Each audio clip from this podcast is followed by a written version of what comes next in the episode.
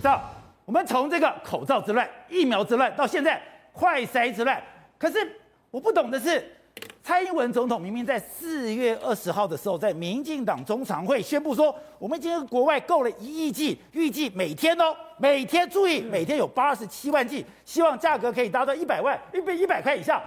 我当时觉得我得救了，我觉得这个国家好英明哦，这个国家我替我们着想，这个国家真的超前部署。可是奇怪的是哦，总统都已经在中常会讲了，已经买了一亿剂，可是四月二十八号的时候，哎，你觉得当时才才在这种卫福部也是才赶快把所有人找来，而且完全不这个不不择细流，随便有就就找来，找来以后每个人发个单子说，哎，六老在六老在，哎，刚才在倾南山一样，在那边倾钱，哎，代表说四月二十号总统说这一亿剂，到底谁跟你讲的？谁跟你保证的？让总统敢在中常会讲？难道有人去骗总统吗？欺上瞒下吗？欺上瞒下之后，哎，到了四月八号，哎，被啪康了，这牛皮要吹破了，赶快。你随便阿猫阿狗、张三李四、王二麻子全部找来，找来了以后，哎，总统发现不对了，居然在民进党内震怒，搞到到今天更扯的是，高登这个骷髅。越搞越大了。哎，陈松说高登是殷实商人，你要搞清楚什么叫殷实商人，就是有钱又老实的商人呢。那时候大家不是质疑吗？高登你只有两百万，你怎么去拿十七亿的生意，对不对？陈时中竟然说，哎，这个高登是殷实商人，有钱又呃有钱又老实，老实，老实就不讲嘛，因为老实我们现在知道他现在有这个诈欺案啊，现在被告，但还没有确确定，那我先不讲。可真的没有钱吗？他的资本只有两百万，对不对？那时候他一直说不要小看我，只有两百万，拍谁？我后面是有金主，有上市公司在后面罩我，对不对？就今天上市公司出来发声明，跟高登切割，跟他没有关系，很惨啊。因为第一个，他是一直认为啊，他是跟一个叫旭红生技是上市公司大公司，不是？我今天看到这个人高登的老板今天不是跳出来吗？我看了我头都昏了，哎，我以为我在印度，我在非洲，我在哪里？阿吉利阿阿这个什么拉阿萨布鲁阿萨布鲁的地方，他怎么讲？他说我是我太太做个小吃部，我太太觉得太累了，小吃部不做我就搞生计，哎。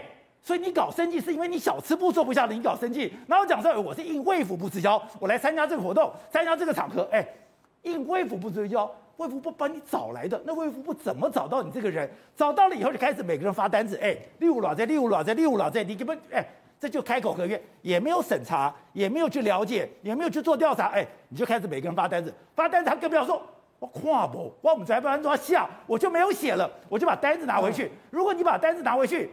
啊怎么会有一千七百万这个数字？代表大家就把数字，卫卫福部就把这个 quota 塞给你嘛？你如果看不懂的话，那你跟现场说你做不到啊，对不对？那你没没有说做不到嘛？结果陈总就把这五千万去算进去，因为那天十几个厂商加起来就弄凑五千万，就硬塞在你的嘴巴里了。那真的是很怪很怪，我一个个在讲怪哪里？第一个，他真的没钱嘛？因为他的后台旭红生气直接说一哦，我跟他没有签约哈，你不要少说我是他金主。第二件事情，我跟他没有财务担保哈。第三件事情更扯，我确实之前有跟这个高登买过疫苗，你不要瞧不起高登，高登是买过疫苗的，再买多少呢？买这个七千两百剂。七千两百剂还没有到货完成，只到七千一百三十五剂完成。啊，你的公司规模就是近几千剂的规模的，你给他搞多少？一千七百万剂的规模，你不要。拿陈世忠说你是殷实商人，对啊。结果呢，你跑去弄十几亿的规模，我这样讲好了，十几亿的规模，我不要讲十几，你有跟政府打过交道就知道，一两百万的这个标案，政府都唧唧歪歪一大堆。对，刚刚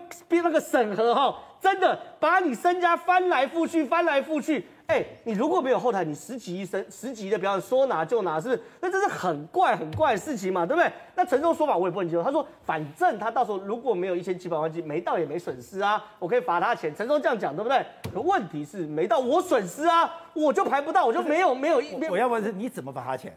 他才两百万，他还有诈欺前科。他如果搞了一个大纰漏，而且讲，如果说我今天拿了政府这个标案，我拿这个标案我去偷拐抢骗，就是哎。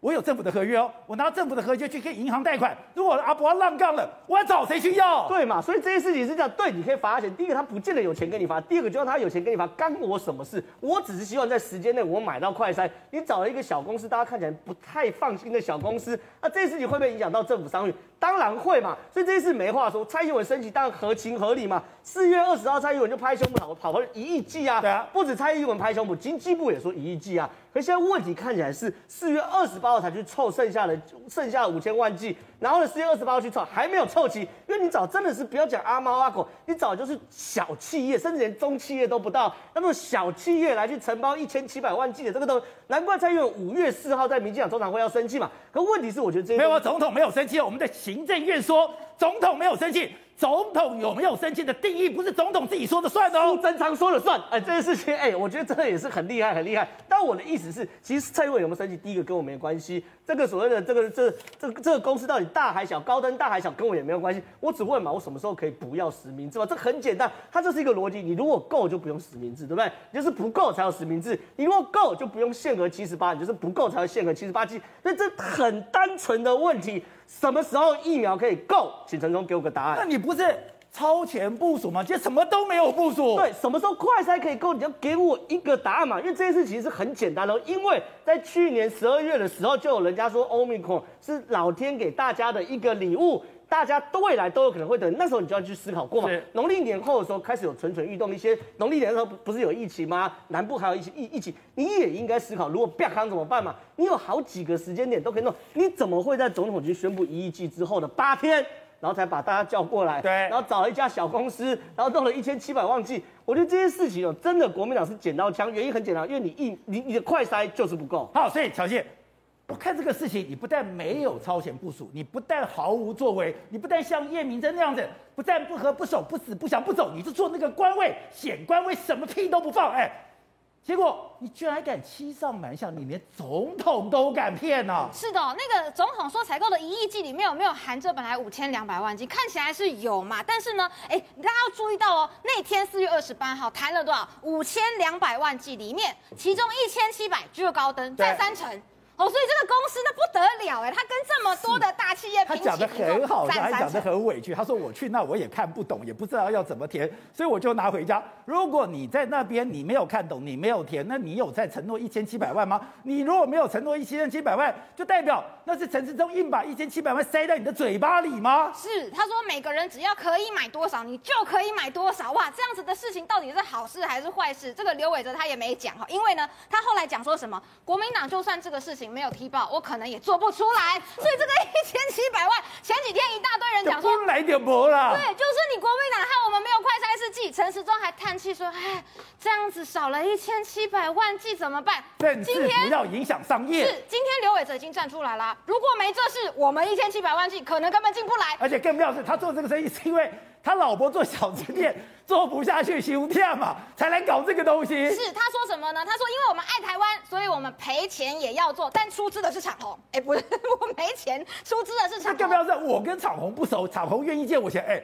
你跟他不熟，你敢收人家钱？你跟人家不熟，人家敢给你钱？是，所以这真的是让人细思极恐。我们就在想啊，刘伟哲今天已经出来，虽然长鸿说没有没有，我没有给他财务担保，可是今天刘伟哲讲说有有有，呃，什么东西？连当天四月二十八号，刘伟哲说长鸿的人也有去。然后很多谈判的事情，他也有去谈。好，出资如果要赔钱什么的，也是长鸿赔。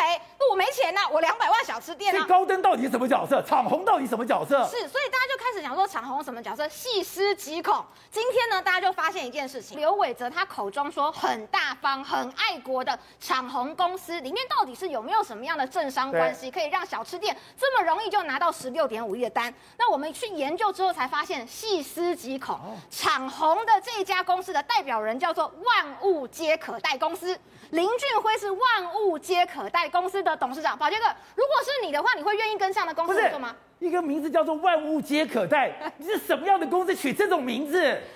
是很神秘，对不对？对呀、啊。然后呢，你可以看到哦，这家公司里面，他三月的时候才换过董事长，现在的董事长叫林俊辉，但之前的董事长叫陈俊义。可以看到林俊辉跟陈俊，一个姓林，一个姓陈，但今天媒体踢爆了，原来他们两个是有血缘关系的亲兄弟。而且呢，这个陈俊义他大有来头，他是柯建明办公室的顾问，二零一六到二零一七还在柯建明办公室里面做过助理。所以你看，当高明健呢？呢来见柯建明的时候，这都是医疗相关的重要人物嘛。对，柯建明、高明健在旁边坐的是谁？就是这一位陈俊义。我就这个，是他就是，所以他可以跟柯建明同桌开会的。是他就是他不是一个只是拿着顾问名字没有意义的人。没有，只要跟很多科技、啊、生技啊、医疗相关的，哎，他都会出现哦。所以这个万物皆可贷公司的前董事长陈俊义，其实他就是柯建明办公室的顾问，所以大家就觉得说，哇，这个到底是呢？好，他们的关系深厚，所以呃，这个高登才能拿到案子，对，还是这一切又再次是一个巧合？没有，他讲说不要讲高登啊，高登是在新北市登记的，黑请。侯友燕问题，还不是陈时中的问题啦。讲这个话的人就是根本没开过公司哦。你不知道，你只要有商业登记，这个相关的登记，你就可以申请说你要卖一般的药。可是快筛试剂是医疗药材，要得到卫福部的核准才有办法做啦。所以你今天你核准他了，然后你发。单子给他了，然后你找厂商来，你也不去评估每一家厂商的能力应该可以做多少。你看人家有人问刘伟哲哦，说那你你公司目前到为止进口这个韩国的快筛试剂进口多少？就是刚刚郑浩讲的七千一，没有更多了。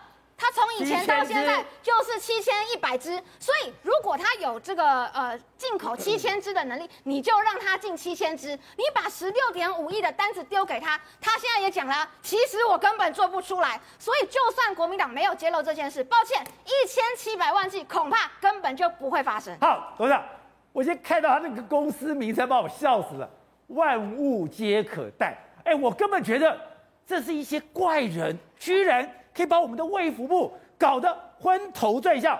刚刚怎么讲？哎，他居然说我是因为我老婆做不下去，老婆做不下去，我来搞生计。我没有钱，到那边我也不知道怎么填，怎么填了以后，居然就有一千七百万的单子在我的手上，但是手上有人给我钱，然后不能算，我跟他不熟，不熟，他居然跟你钱，他跟你一起开会，然后最后大家画得清清楚楚，画清楚楚之后才知道这家公司的背后，哎。有这么多复杂的政商关系，这别人看不懂了，我一看就知道。你注意看啊，他第一个公司得标商叫高登，对不对？对。高登这个家伙是个人头哦，啊，这是第一家烂公司嘛，小吃店两百万人头得标嘛，那得标商随时可以毁约，随时可以契约，哦，就是他这公司没有信用的嘛，在这些美丽岛去签个约，怎么敢随时毁约？要赔偿嘛。对不对？有法律责任嘛？这这第一个。所以这个是可以随时，这是第一个。你看第一层，随时可抛弃的，随时一开始就准备要准备丢包用的，准备打枪赖皮赖账用的。这第一个，高登是这个公司小吃店嘛。第二个，你看它后面的金主是谁？长虹关系企业，对，对不对？那长虹这家公司呢？你看也是金主，对不对？对。错了，长虹也不是金主。哦。长虹是什么公司呢？长虹公司的负责人，一般负责人都会登记什么？吴子嘉啦、刘宝杰啊，全部登记一个万物皆可贷什么公司呢？所以这万物皆可贷才是长虹的老板。导播再看一下，我真的觉得这个名字，我如果看这个名字，我的警觉性一定会掉出来。什么叫做万物皆可贷？万物皆可贷就是两个可能性。我现在告诉你，一个是当铺，一个是地下钱庄。对呀、啊，就是当铺才万物皆可贷啊。这个就是长虹原来是一家公司，所以我们应该反过去，请我们的小我们的台湾第一女侦探啊小青再回头查查前面的登记，因为这个台北市政府可以查到前面就是说长虹的前一手的负责人是谁。而这个负责人一定不是万物皆可贷，没有一个人申请公司是叫做负责人万物皆可贷，所以他一定是前面的老板跟万物皆可贷借的钱呢，跟钱庄借的钱呢，然后跟当铺当的钱呢，没办法还，才把这个公司呢押给万物皆可贷。是这样吗？因为万物皆可贷是一个鳄鱼公司，他把它吃下来了，吃下来之后就变长鸿，对不对？所以这个负责人就是嚣张到这种程度啊。居然敢登记万物皆可贷，对你干脆讲说万物皆可抢，不是快一点吗？我怀疑极有可能是缺乏资金，借跟万物皆可贷借钱，借钱没办法把公司卖给的万物皆可贷公司，才会登记那么奇怪的名称出来，因为没有人要当负责人嘛。那这个公司那负责人是准随时准备丢包用的，所以这个负责公司长虹国际公司的背后老板是地，有可能是地下钱庄。我认为，然后长虹在前面。就搞出来的一个，你刚刚讲的高登这个公司，对，这个高登就是完全准备设计出来丢包用的，然后所以他很快，你看到没有？他就所以昨天我就讲了，这个东西东窗事发，立刻就自己就把合约断尾求生。对，所以我讲是法律问题嘛。对，那这些法律问题，请问你为什么陈世忠那么伤心难过呢？哎呀，这个是这个是政治介入商业，根本就胡说八道。